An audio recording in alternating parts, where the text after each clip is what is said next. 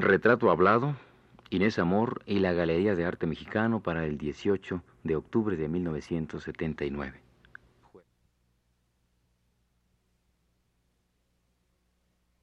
Radio Universidad Nacional Autónoma de México presenta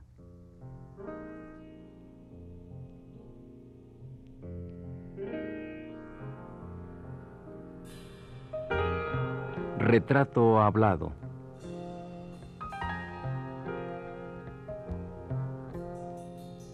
Inés Amor y la Galería de Arte Mexicano.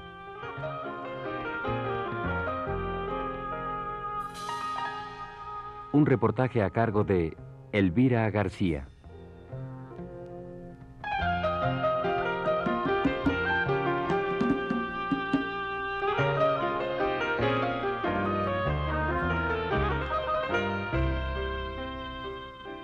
Paralelo al desenvolvimiento y la cohesión de la Galería de Arte Mexicano en nuestro país, se dieron hechos artísticos que de una u otra manera vienen a afectar o beneficiar el trabajo de la Galería de Inés Amor.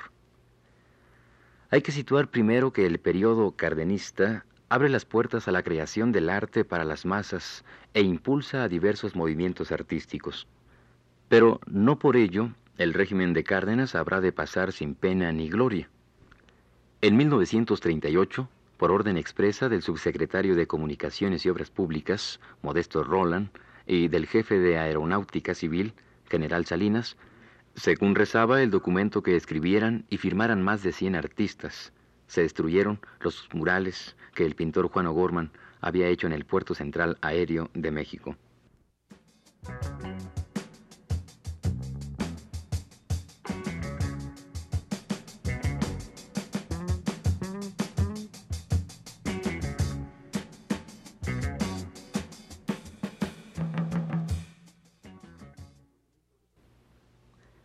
En el documento de protesta que encabezaban Diego Rivera y Frida Kahlo, los artistas dicen, esta destrucción se llevó a cabo en una forma brutal, digna de la firma de un jefe de Estado totalitario, con toda la hazaña y odio a la cultura y al arte de que es capaz un ignorante autócrata, pasando por encima de los preceptos constitucionales de las garantías individuales, y permitiéndose el lujo de burlarse de las normas de la libertad de expresión establecidas por la lucha de las masas durante siglos.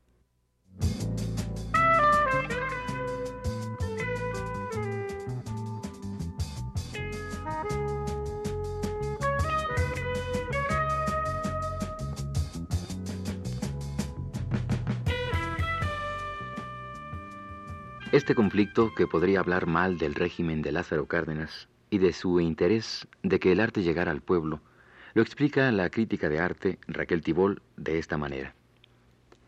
Si la libertad de expresión fue agredida de modo brutal en los murales de Juan O'Gorman, ello se debió o fue una de las muchas consecuencias del boicot impuesto a México por la expropiación petrolera.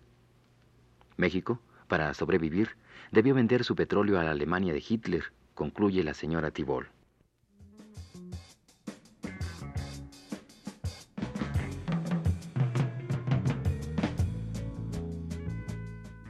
Otro de los hechos artísticos que de alguna manera tienen relación con la Galería de Arte Mexicano es la creación de la Liga de Escritores y Artistas Revolucionarios, que fundada en 1933, tiene su mejor época a partir de 1937. Uno de los miembros, Leopoldo Méndez, funda el Taller de la Gráfica Popular, que realiza un trabajo artístico eminentemente popular y político.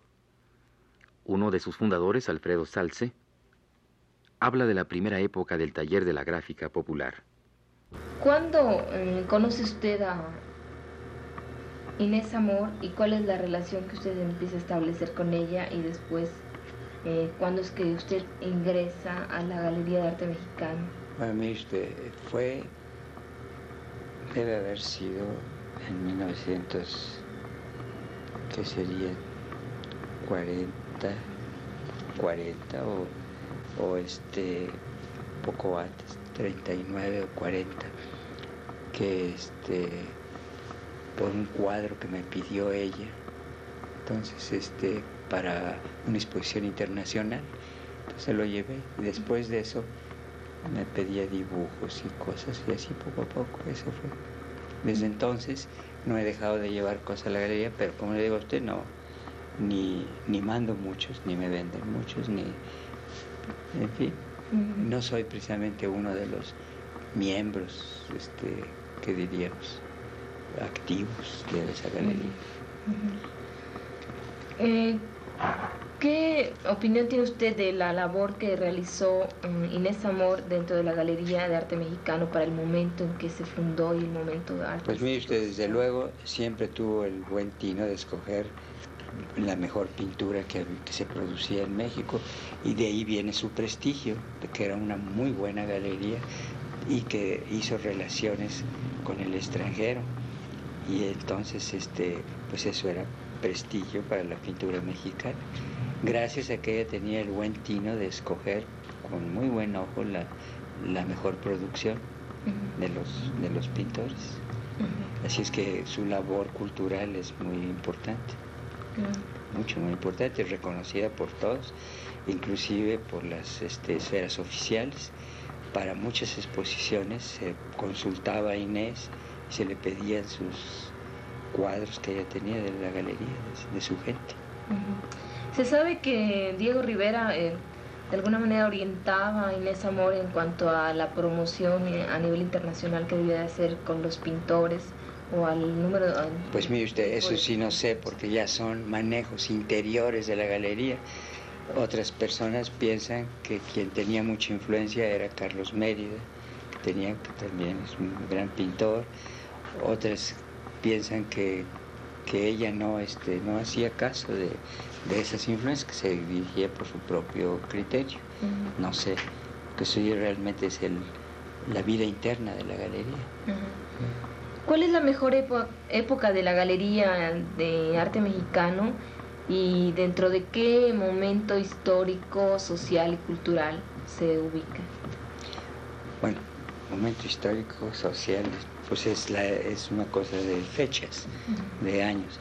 Pero este, yo imagino que que los 40 y partes de los 50 es cuando tenía más este, influencia, inclusive, como le digo a usted, aún en las esferas oficiales, y llegaron a hacerse exposiciones este, internacionales, bueno, de resonancia internacional muy grande. Por ejemplo, hubo una exposición en Nueva York, que ella fue una de las organizadoras, junto con junto con Covarrubias y otras gentes que la llevaron a Nueva York, que se llamaba 20 siglos de pintura mexicana, de arte mexicano. Esa exposición fue muy, este, muy comentada en todo el mundo como una cosa muy buena y ella tuvo una participación enorme en esa exposición. Hicieron otra del surrealismo cuando vino André Breton en la galería. En fin, creo que son las épocas mejores, ¿no? Todo 40 y, y parte. claro, eso quiere decir que desde antes había llegado a tener prestigio.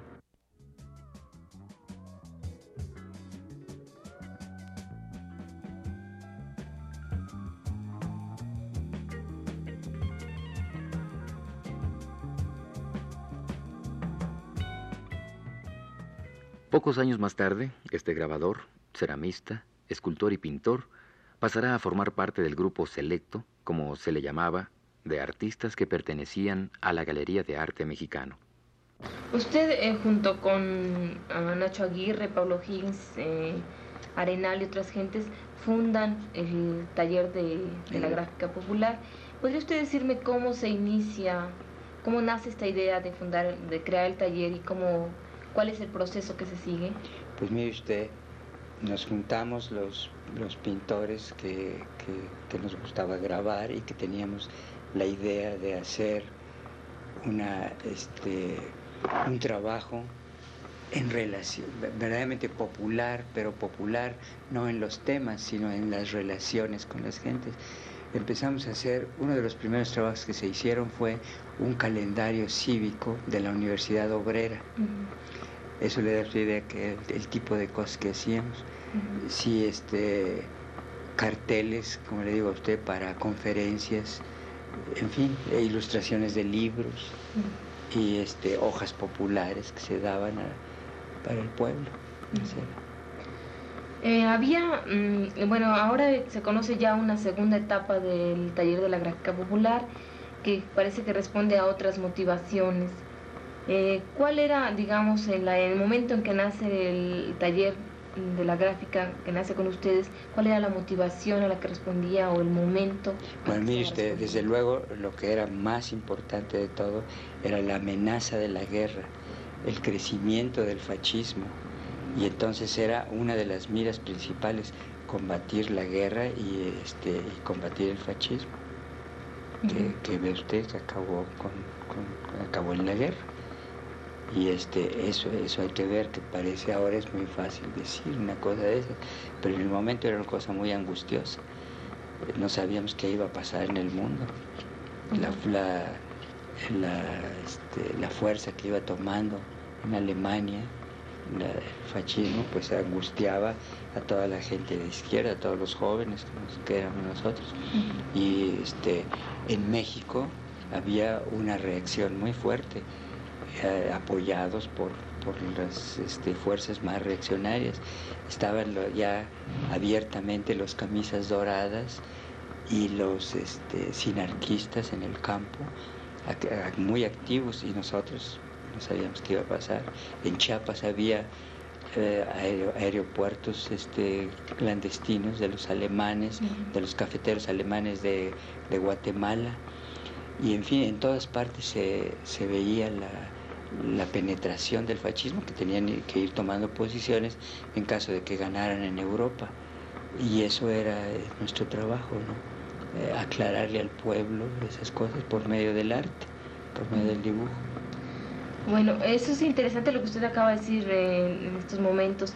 ¿En qué medida el arte que ustedes hicieron a través, desde el taller de la gráfica popular y después, el, bueno, no después, sino anteriormente el arte mural y todo esto, ha servido para, eh, concientizar al, al pueblo mexicano? Pues mire usted, eso ha sido muy discutido por todos los enemigos del arte con sentido social, pero en lo personal no me interesa precisamente eso, que dicen que es propaganda, muy bien, es propaganda, todo el arte ha sido propaganda. La iglesia por dos mil años ha estado haciendo propaganda. Y, pero eso aparte de que no se le acusa de que ha hecho propaganda, pero en cambio se ve que ha hecho un gran arte, el arte cristiano, nadie lo puede negar, ha llegado a alturas pues las más altas. Entonces, este, eso no lo podemos saber. Si lo que hicimos tenía algún valor artístico, con el tiempo se sabrá. Pero por lo pronto nosotros cumplíamos como ciudadanos, cuando menos es mi punto de vista. Si hago murales, no es porque, bueno, probablemente ha sido propaganda, trato de hacer buena pintura hasta donde mis capacidades me alcanzan. Pero este, sobre todo cumplir como ciudadano en el campo que nos tocó que es muy limitado, que dicen los enemigos del arte social, que es mejor el periodismo, el radio, sí es cierto, pero de todas maneras son cosas diferentes. Este es arte, arte al servicio de una idea, nada más. Sin embargo, han pasado ya cerca de, que bueno, 40, 30 años, ¿verdad? Un poco más. Y yo creo que se podría tal vez ya a esa distancia juzgar cuál ha sido el efecto de este arte para pues el pueblo. Pues sí pues entonces que lo juzguen, nosotros lo producimos, que lo juzguen los que se consideren obligados a juzgar. ¿A usted no le interesa hacer un juicio de, toda esa época que... pues no, yo, yo soy parte de eso y sería completamente parcial. Si yo este, digo, sería unilateral. Si yo me pongo a juzgar lo que hice, pues a lo mejor voy a decir que está bien y puede que esté mal, pero yo creo como arte eso yo no lo puedo juzgar. Como actitud, creo que es la que creí en eso y sigo creyendo en eso, en que tengo obligaciones como hombre, como, parte de la sociedad. En cuanto a la calidad, yo no soy para juzgarla. Mi actitud sí, todavía creo que, que hice bien, no, no me arrepiento de haberlo hecho.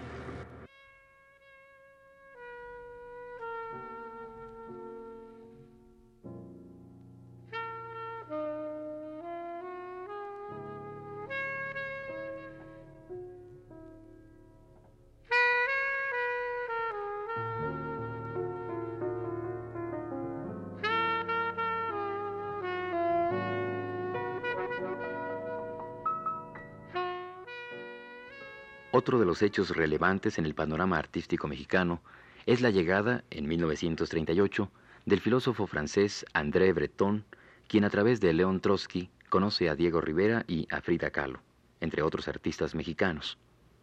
Poco tiempo después de su estancia en México, Breton y Trotsky redactan el manifiesto por un arte revolucionario e independiente, cuya finalidad, según indica el mismo manifiesto, era la de encontrar un terreno donde reunir a los defensores revolucionarios del arte para servir a la revolución por los métodos del arte y defender la libertad misma del arte contra los usurpadores de la revolución. Dicho manifiesto lo firman el mismo Bretón y, por razones de seguridad política, la firma de Diego Rivera sustituye a la de León Trotsky.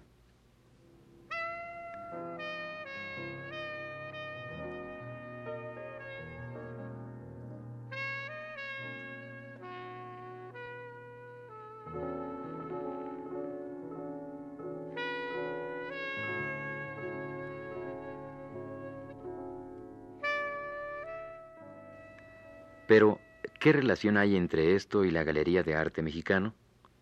Simple y sencillamente que durante la estadía de Bretón se realiza la Exposición Internacional del Surrealismo, que tuvo lugar los meses de enero y febrero de 1940 y que se presenta en la Galería de Arte Mexicano. Esta muestra en la que hubo relojes videntes, perfume de la quinta dimensión, marcos radioactivos e invitaciones quemadas, además de la aparición de la gran esfinge nocturna, fue organizada directamente por André Breton y los pintores surrealistas Wolfgang Palen y César Moro, y en la que participaron un sinnúmero de artistas mexicanos, entre los que figuraban Carlos Mérida, Guillermo Mesa, Agustín Lazo, Diego Rivera, Frida Kahlo, Manuel Álvarez Bravo y otros, además de incontables artistas extranjeros.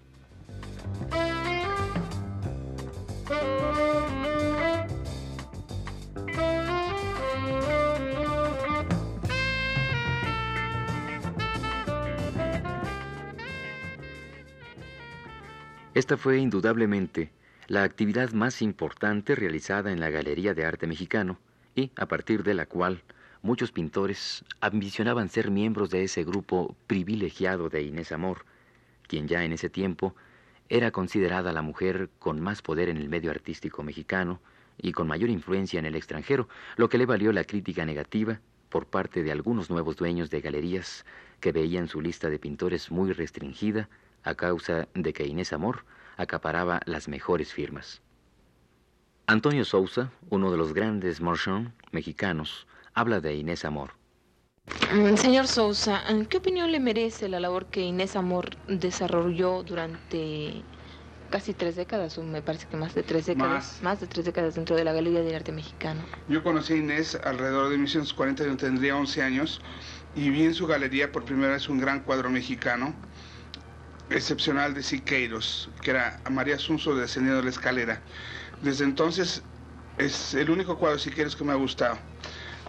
Yo conocí a Inés en esa época cuando tenía 12 años y visitaba la única galería que había entonces. Inés hizo mi amiga y le da mucha curiosidad que un niño fuera a su galería. Ahora, Inés colocó a los pintores mexicanos, tanto en México como en Estados Unidos, principalmente, y hizo una gran labor de valores que ahora están reconocidos puesto que están en el Museo de Arte Moderno todos. Este, ¿Usted crea en el año 59? No, empecé en 1956 mi galería. Yo antes había vendido a varios pintores amigos míos, a clientes mexicanos y americanos, y franceses y ingleses, y de repente me di cuenta que sería muy positivo hacer una galería, entonces fundé mi galería que estuvo en Génova, la primera. Inauguré con Tamayo, dibujos de Tamayo, donde Taron Power me compró varios. Y fue un gran éxito. No tenía exposición al día siguiente. Y me cayó del cielo Luxa, los, los proyectos para los tapices de Luxa. Los, los tapices de Luxa se exhibieron en Bellas Artes y yo expuse los, los proyectos cosa que fue de gran éxito. La tercera exposición fue de un escultor sueco, sumamente avanzado para México, puesto que muchos cuadros estaban colgados en el suelo. Usted crea en estos años una galería, eh, ¿verdad? Donde viene usted a promover, a impulsar la pintura joven, cosa que ya no se daba mucho en la Galería de Arte Mexicano. ¿Cuál podría usted decir que es, que, a qué se debió el estancamiento de que tanto se habló de la Galería de Arte Mexicano? En que Inés Amor expuso continuamente a copias de copias de Diego Rivera, copias de copias de Orozco, copias de copias de Tamayo, y ya no era la calidad de la gran pintura mexicana. Entonces yo dándome cuenta de eso, impulsé a los jóvenes, traje pintura del, extranjero, eh, traje la escuela alemana con Klee, que no se había visto en México, y así muchas otras cosas, y introduje el arte abstracto en México. Sí, Toledo es uno de, digamos, sus creaciones. Sí, Toledo le, conocí cuando él tenía apenas 19 años, y vi un enorme talento. Le hice una primera exposición, en donde todos los críticos de México, incluyendo a Margarita Nerken, se echaron encima de él. Pero yo sabía que tenía un gran talento. La prueba es que ahora está en las galerías de París y Nueva York como una figura primordial.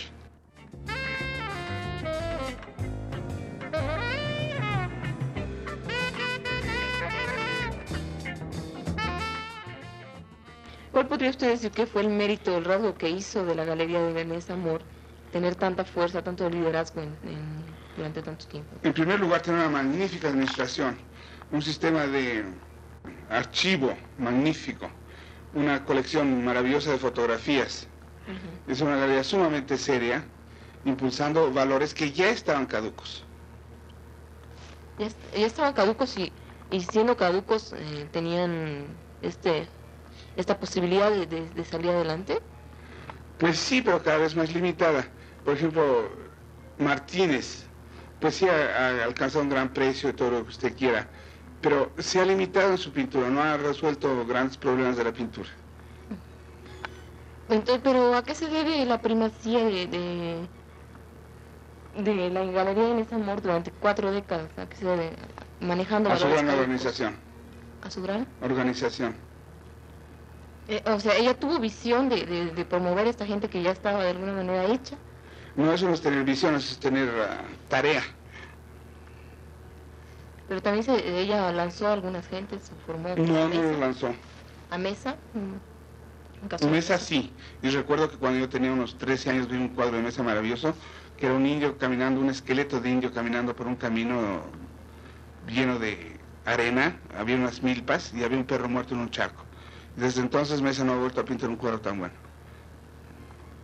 Eh, eh, ahora, ¿me parece decir cuál fue el, lo que hizo que la galería venía a decaer poco a poco, poco a poco, hasta llegar un momento en que cuando Inés se separa, pues ya la galería había pasado a la historia, digamos? Insistir en, valores caducos, valores que ya no funcionan. Ella, por ejemplo, no tuvo el ojo de reconocer a Cuevas, porque Cuevas le llevó sus dibujos y dijo, dedícate a ingeniero.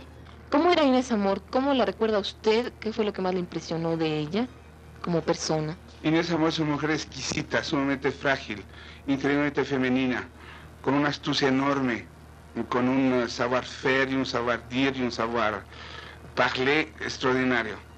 Eh, cuando usted la conoció, le impresionó, dicen que era una mujer muy imponente, porque era... No, Inés Amor nunca fue imponente. Imponente es su inteligencia, pero imponente físicamente no. Imponente es su hermana Pita Amor. Pero en cuanto al dominio de la gente, que sabía dominar a la gente, sabía... Los que se dejaban dominar estaban dominados. Yo como nunca me dejé dominar, yo era un niño que admiraba la pintura de su galería, pero ella nunca me dominó.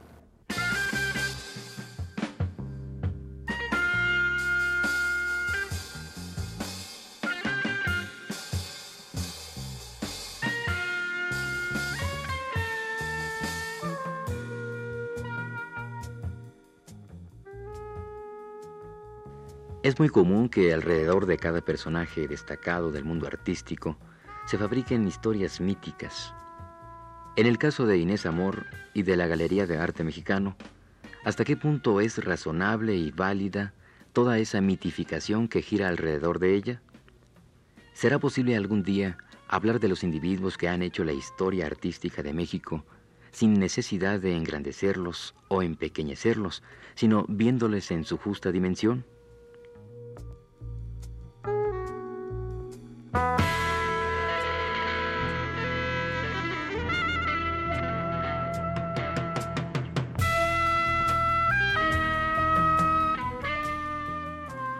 Esta fue la tercera parte del programa sobre Inés Amor y la Galería de Arte Mexicano. Les invitamos a escuchar la cuarta el próximo jueves a las 10 de la noche.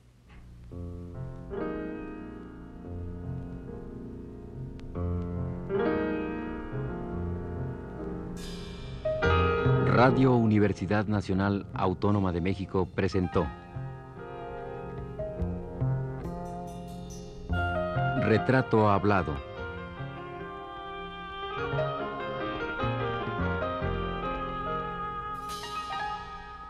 Inés Amor y la Galería de Arte Mexicano.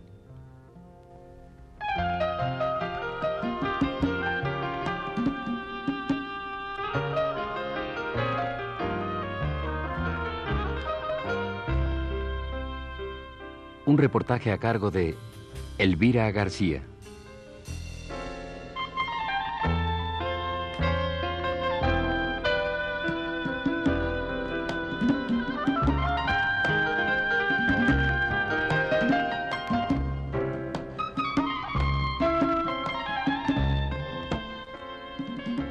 Realización técnica de Héctor Robles y la voz de Fernando Betancourt.